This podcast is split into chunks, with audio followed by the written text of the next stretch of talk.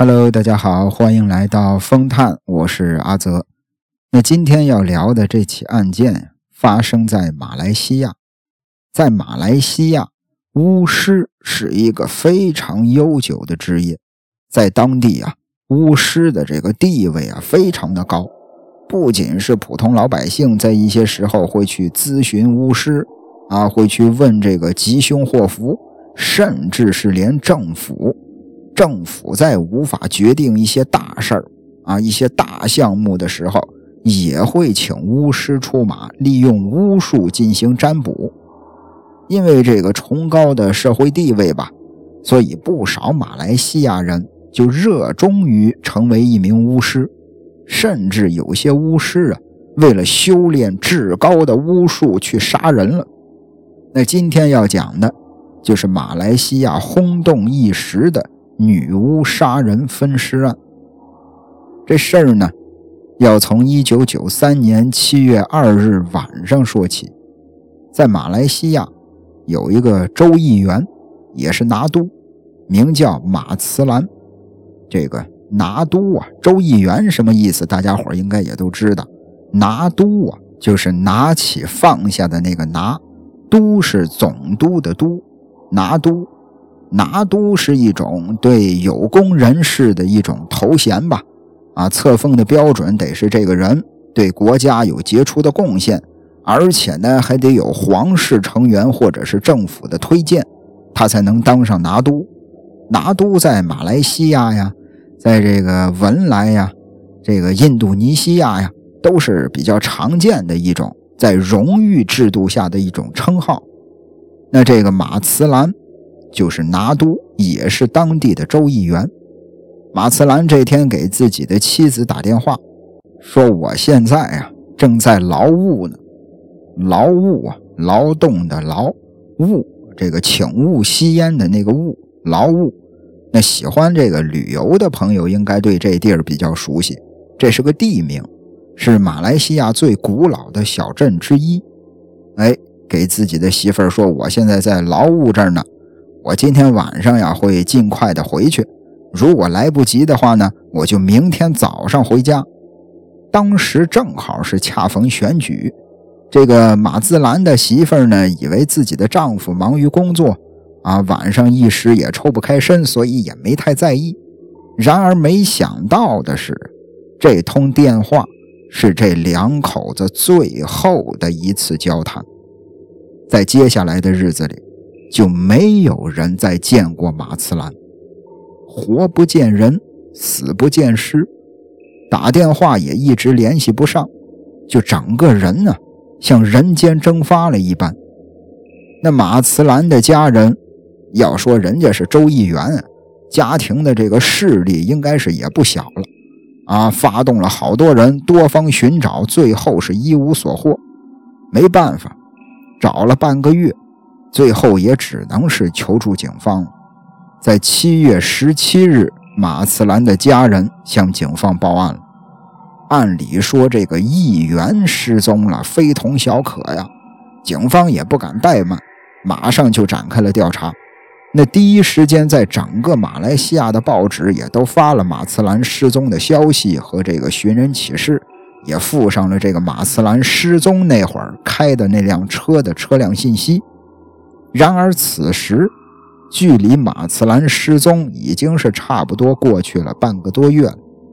由于是缺少线索，找了几天下来呀，警方依然是没有什么实质性的进展。这会儿，马斯兰的媳妇儿想起来一件事儿，他告诉警方。说他们两口子在这个劳务啊，在那个小镇上啊，刚刚买了一栋新房子，心说这个自己的丈夫会不会是去了那栋新房子呢？这怎么也算是一条线索吧？这也比这个像没头苍蝇一样大海捞针要强啊！获得了这条线索，警方立马就前往目的地进行调查，但是调查结果。让警方有点失望。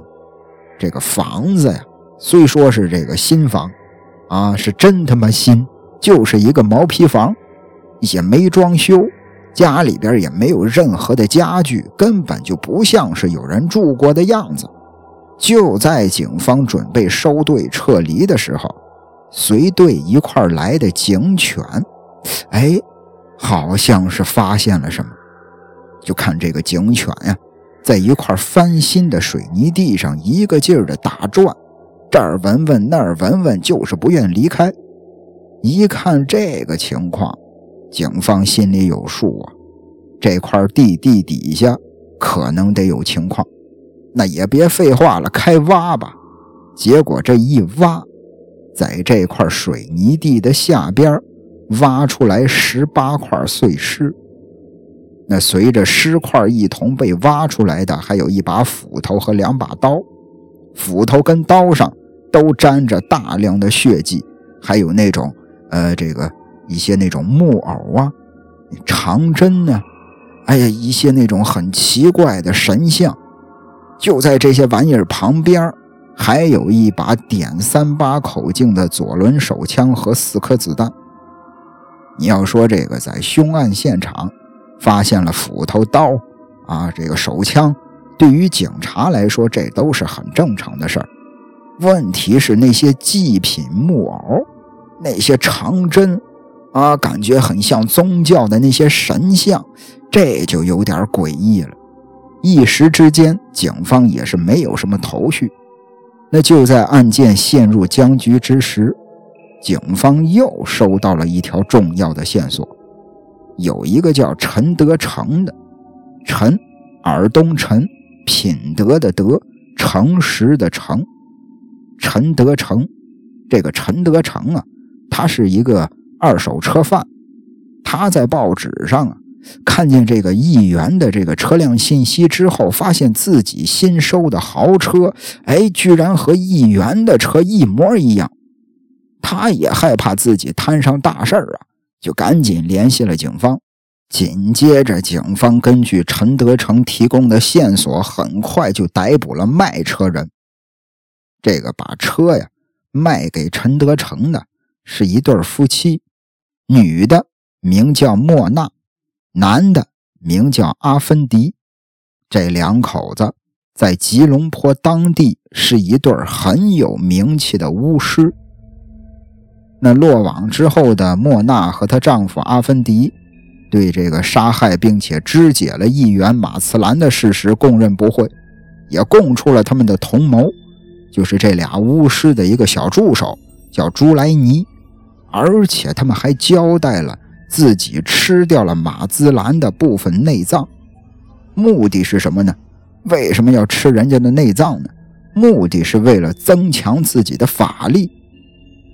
怎么回事那咱把时间线往前倒，在一九九二年的十一月，这个马兹兰和莫纳夫妇早就认识了。当时啊，这个州议员嘛。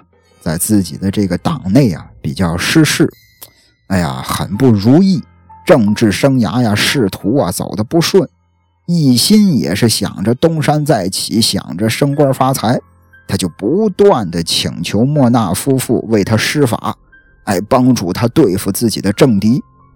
那一看这个情况，莫纳也是打蛇随棍上。哎，自称拥有这个前印尼总统的三件法宝，哪三件法宝啊？一根拐杖，还有宋鼓。宋鼓啊，这是马来文啊，咱也不知道汉字具体应该是哪俩字儿，反映这个读音啊，反正读音是宋鼓，是一种东南亚男性穆斯林在正式场合佩戴的帽子。一根拐杖，一顶帽子，还有一张护身符。哎，他们告诉这个马兹兰说，可以利用这些宝物，哎，给你这个，呃，加上点魔法，哎，帮你铲除异己。但是你必须得付我点钱，你要支付我三十一万的林吉特。这个林吉特呀，是人家那儿当地的钱，转换成人民币大约是四十七万。哎，你得付给我四十七万，以及。九份地契的酬金，当时这个马自兰也是翻身心切呀，哎呀，想着赶快除掉自己的政敌，于是就答应了他们的要求。紧接着，三个人约定好了，在九三年七月二日，在马自兰的新家进行做法。那很快到了这一天，这莫娜两口子为了不让别人知道他们的阴谋，在施法之前呀，他们告诉马自兰，施法这件事儿需要保密。一旦是有外人知道了，这个法术就无效了。于是马自兰给自己的媳妇儿打电话，哎，说我今天晚上会尽快回家，回不去我就明天回去。打完电话之后，他就跟着这两口子兴致勃勃地去了施法的地点。到了现场之后，这个莫娜呀，诱骗马自兰，让他脱光了衣服，啊，只剩下了一条内裤，但是呢。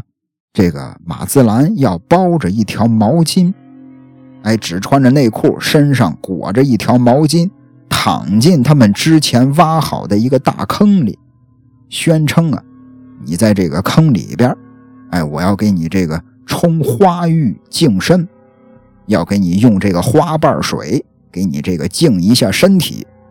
马自兰这边就照做了，啊，这边躺在坑里。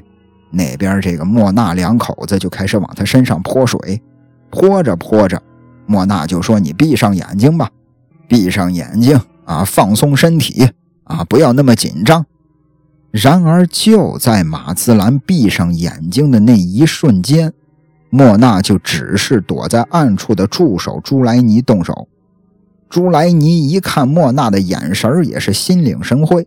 当即就举起斧子，对着马兹兰的脖子就是一斧，一连砍了三斧子，把马兹兰的人头给他砍了下来。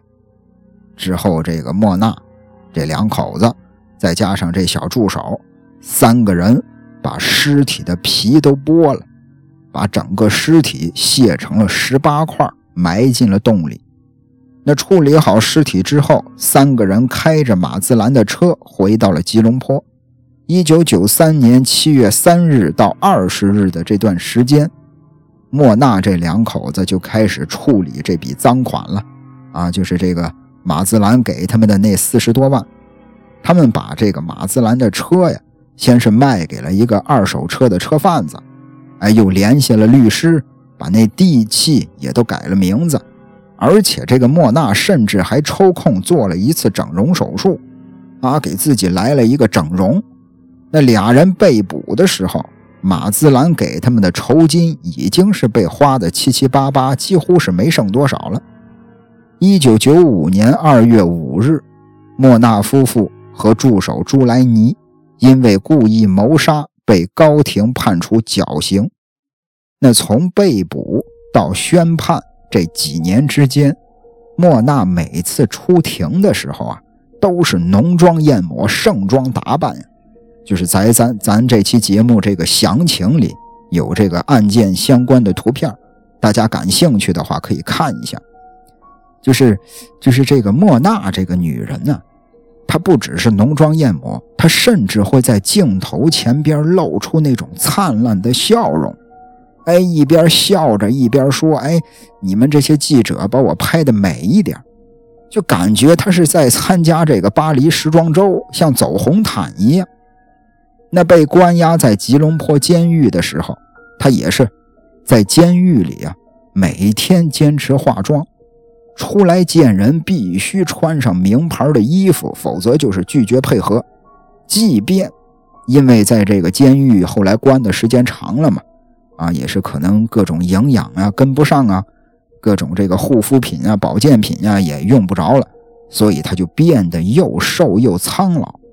但是就是这样，他也会在出庭的时候抹上那种厚厚的粉底来遮掩自己的皱纹。一直到了二零零一年十一月二日，在马兹兰谋杀案发生之后的第八年，四十五岁的莫娜。四十四岁的阿芬迪，三十一岁的朱莱尼，终于被送上了绞刑架。莫娜呀，他在临死之前，对着绞刑架下边的人说了四个字他说：“我不会死。”尽管这个很多这个老百姓啊也知道，这可能是一个人面对死亡的时候他说的一些风言风语，但是他毕竟有一个巫师的身份，这是一个女巫啊。他在临死之前说：“我不会死。”反正这事儿也是越琢磨越让人不寒而栗。但要说这个莫娜，这个女巫。到底是什么样的人，或者说她有着怎样的过往啊，会让一个好好的人一步一步的变成女巫，然后一步一步的去杀人分尸，甚至吃人家的这个内脏？咱可以一块儿来看一下莫娜的一些人生过往。其实最开始啊，莫娜也是一个普通的老百姓，后来呢，他还当过歌星，出过一张专辑。有过三段婚姻，生下了五个儿女。在结识了第四任丈夫阿芬迪之后，他也是受阿芬迪这个巫师身份的影响，莫娜也开始沉迷修炼黑巫术。那在马来西亚的巫师界，有着一种传说吧，说这个当巫师啊，夺走他人的生命的时候，可以获得更高层次的黑巫术。那为了修炼这种更高境界的黑巫术，莫娜夫妇他俩就开始计划杀人了，而且也是为此做了很详细的准备。一开始，这俩人先是开了一个巫师班啊，巫师培训班那为了吸引学徒，莫娜也是经常的只穿着内衣在给大家授课。当然，这确实是吸引了不少人加入。但是莫娜夫妇的这个饮食很奇怪，这两口子呀，喜欢吃黑狗肉，喜欢吃黑猫肉，喜欢吃乌鸦肉。你看，总之就是一切外表是黑颜色的肉类，这两口子都吃，而且他不光自己吃，他还强迫这些徒弟们和他们一块吃。后来，莫娜解散了这个巫师班。声称自己有了黑魔法，并且拥有这个印尼前总统苏卡诺的拐杖、颂骨和护身符，号称是这三件宝贝配合上他的黑魔法，哎呦我的天呀，足以逆天改命啊！反正就是在这种噱头之下，这两口子开了一个巫师诊所。这个诊所呀，主要就是为病人。以巫术治病，哎，大病小病都接，还要病人买自己那特别配制的丹药，治好了，哎，就说明自己这个法力高强；治不好，那就说人家患者你是这个心术不正，啊，你对待我们这个黑魔法，你这个不不虔诚。那如此这般，莫娜在当地混的可以说是风生水起，名利双收啊。哎呀，名下的这个豪车呀、豪宅呀，数不过来了。那就在马兹兰命案侦破之后，一连串的谋杀案也都浮出了水面。一九九三年七月三十日，警方根据莫娜的交代，在郊区两个不同的地点分别挖出了三具尸体。这三具尸体里边包括了一具婴儿的尸体。那经过化验，警方证实，这些尸骨啊，分别是二十六岁的男子以及他二十五岁的妻子，还有五个月大的儿子。后来确认，死者是华裔商人陈金安一家。这个陈金安一家呀，可以说是莫娜的忠实粉丝了，几乎是把所有的这个财产全都奉献给莫娜了。莫娜呢？拿到了他的财产之后，就把他以及他这个二十五岁的娇妻、五个月大的独生子全都弄昏迷了。趁着他们还没醒来的时候，用棍棒把这一家三口活活的打死了。紧接着还是杀人肢解，吃掉了这三个人的内脏。一九九三年八月六日，警方在另外一个埋尸地点。找到了三块人体的组织。人体组织，哎，更奇怪的是什么呢？在这三块人体组织旁边啊，还有那种神像，还有神油。警方怀疑死者跟1991年在某个渔村发现的无头尸体属于同一个人。当时，这个马来西亚的警方还在寻找另外六名失踪的女孩。这些人呢？也曾经都跟这巫师夫妇有过接触，可是这些失踪案最终也是无迹可寻。另外还有三个家庭，啊，在将财产奉献给莫娜之后，也是人间蒸发了。这些人的尸骨有部分被找到了，有部分也是无法寻觅了。警方也是推测，这前前后后起码少说得有三十个人死在了莫娜的手里。因为尽管这个莫娜呀，他承认啊，所有的案件都跟自己有关，可是尸体也没找到。你没有这个尸体，你就没法起诉他。最后，官方最终只能认定为被害人九个人。那再看这边，莫娜夫妇啊，这一对巫师被处死之后，尤其是最后。莫娜留下的那句话：“我不会死。”他说自己不会死，这是什么意思？当时这个遗言啊，在马来西亚坊间就传开了，有关莫娜没死的流言一直就没有平息。一些这个比较迷信的马来西亚老百姓吧，甚至就相信这俩人已经是修炼成了最高层的黑巫术。所以说，他们并没有真正的死去。那更有人猜测，莫娜可能至今仍然躲在马兹兰被碎尸的那个空房间里。咱要说这个巫术啊，其实最早是起源于人类对大自然的敬畏。你说它是信仰也好，说它是神迹也罢，但是对于这个事儿啊。我觉得咱们应该是采取辩证的态度去看待，要有自己的思考。反正我是觉得吧，任何的宗教信仰都应该是教人向善的，啊，应该是这个劝别人一心向善，多做好事儿，不应该是这个追名逐利啊，去谋财的工具。甚至你看，像莫娜一样。为了得到受害者的钱财，不惜红了眼的把对方残忍杀害，这跟邪教有什么区别？那再看这个莫娜，啊，这三个人早在二零零一年就被正法了，但是至今都不断的有在案发地发生的一些灵异事件的传闻，包括这个后来关押过他们的这个警察局也有灵异事件的传闻。传闻称啊，传闻啊，坊间传闻，我一说，大家伙听一乐啊。说这个有马来西亚的警员啊，在晚上总是感觉有人在他们背后朝着他们后脖子吹气儿，包括关押他们的那个拘留所，也是说是一到了晚上啊，就能听到一些这个说话的声音。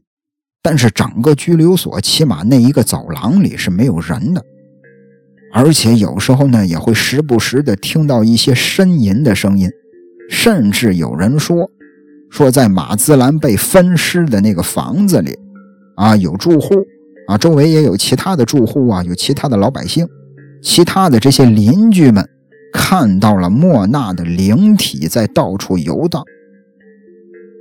当时这个马来西亚本地呀，有一档灵异节目，叫《灵异侦查》，他的这个拍摄团队啊，和这个《光明日报》的记者，这个《光明日报》啊，是马来西亚当地的一个一个报社啊，重名了，不是咱国内的这个《光明日报》啊，是马来西亚的这个《灵异侦查》，他这个拍摄团队和这个报社的记者，在零七年吧。都曾经到过当时关押莫纳夫妇的这个警局，和这个当初分尸的、掩埋马兹兰尸体的那个房子去探查、去拍摄节目。当时这个灵异侦查呀，这个节目组就拍摄曾经关押这个莫纳阿芬迪的这个监狱，正拍着拍着呢，也不知道怎么回事这个收音装置啊一下就出故障了，里边是只能听到一些滋滋啦啦的杂音，完全收不到主持人和这个随行的灵媒之间的对话，因为它是一个灵异节目嘛。所以说，这个主持人一般会搭档一个灵媒。那拍摄团队紧接着就转移阵地吧，就到了这个巫师夫妇的家里边去探查。那这间住房啊，在当时摄制组去的时候已经是基本上毁坏了啊，就只剩下了一些残垣断壁，四周也是长满着杂草。那随行的灵媒说，在这儿。看到了四五个灵体在不断的瞎逛悠，一直在这徘徊着。所以说，这个灵媒觉得被这个巫师夫妇杀害的远不止马自兰一个人，很可能比官方说的那九个、那三十个还要多得多。那紧接着，记者也来到了马兹兰被分尸的那个房间，但现场也是。啊，已经被很多的杂草都覆盖了，也看不到这个房屋原本的样子了。那当地的居民都知道，都知道这个房子里曾经发生过恐怖的血案，所以说大家伙也都不太愿意靠近。那这儿呢，慢慢慢慢的也就荒废。说实在的，这个老话说啊，呃，三人成虎，更何况这个巫术啊。一旦变了质，成为了邪教，它是可以从这个思想层面直接控制人行为的。反正这个，我觉得在日常生活中啊，我觉得咱们这国家应该现在没这种事儿啊，有这种事儿也直接就给他扼杀在摇篮里啊。当年的那个什么宫啊，法某宫不也是一个很明显的例子吗？反正，在日常生活中吧。大家如果说碰到了类似的情况，一定要提高警惕啊！反正这个谨慎起见吧。那对这个案子感兴趣的朋友呢，可以去看一部电影。我突然想到的，在二零一八年上映了一部电影，也是根据这个案子改编的。呃，这个马来西亚的他那儿的这个名字好像叫杜坤啊，翻译成这个中文，这个电影叫《巫医》。巫术的巫，医生的医，巫医。嗯，其实这个电影早在零六年就已经是拍摄完成了，但是由于这个莫纳呀，他当年给马来西亚带来的这个轰动不小，所以说这部电影也是根据他的案件改编的嘛。整部电影被当地的政府直接给他禁播了十二年，一八年才上映的。反正这个据说是挺吓人的。啊，我准备这个找时间来看一下。那节目的最后啊，我想说这个打着巫术啊，打着信仰的旗号招摇撞骗，甚至是残忍的谋害别人的性命啊，企图通过巫术不劳而获啊，点石成金，就是这种人，他真的担得起信众的崇拜吗？就是这样的人，又怎么可能永生呢？就是这样的人，他能成神，能能永生的话，那神也太廉价了。感谢您的收听，咱们下期再会。风中风中，心里冷风，吹失了梦，是未过去就已失踪。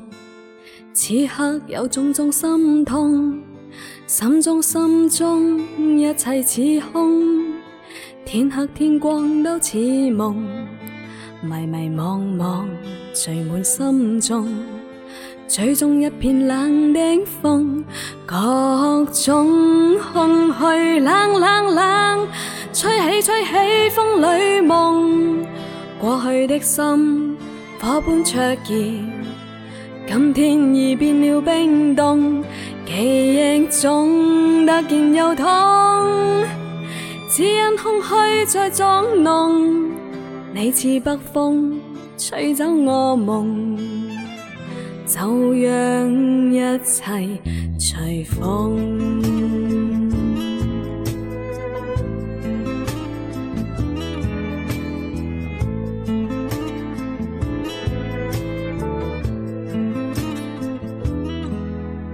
风中，风中，心里冷风吹失了梦。事未过去，就已失踪。此刻有种种心痛，心中心中一切似空。天黑天光都似梦，迷迷惘惘聚满心中。吹中一片冷的风，各种空虚冷冷冷，吹起吹起风里梦。过去的心火般灼热，今天已变了冰冻，记忆中突然又痛，只因空虚在作弄，你似北风吹走我梦。就让一切随风。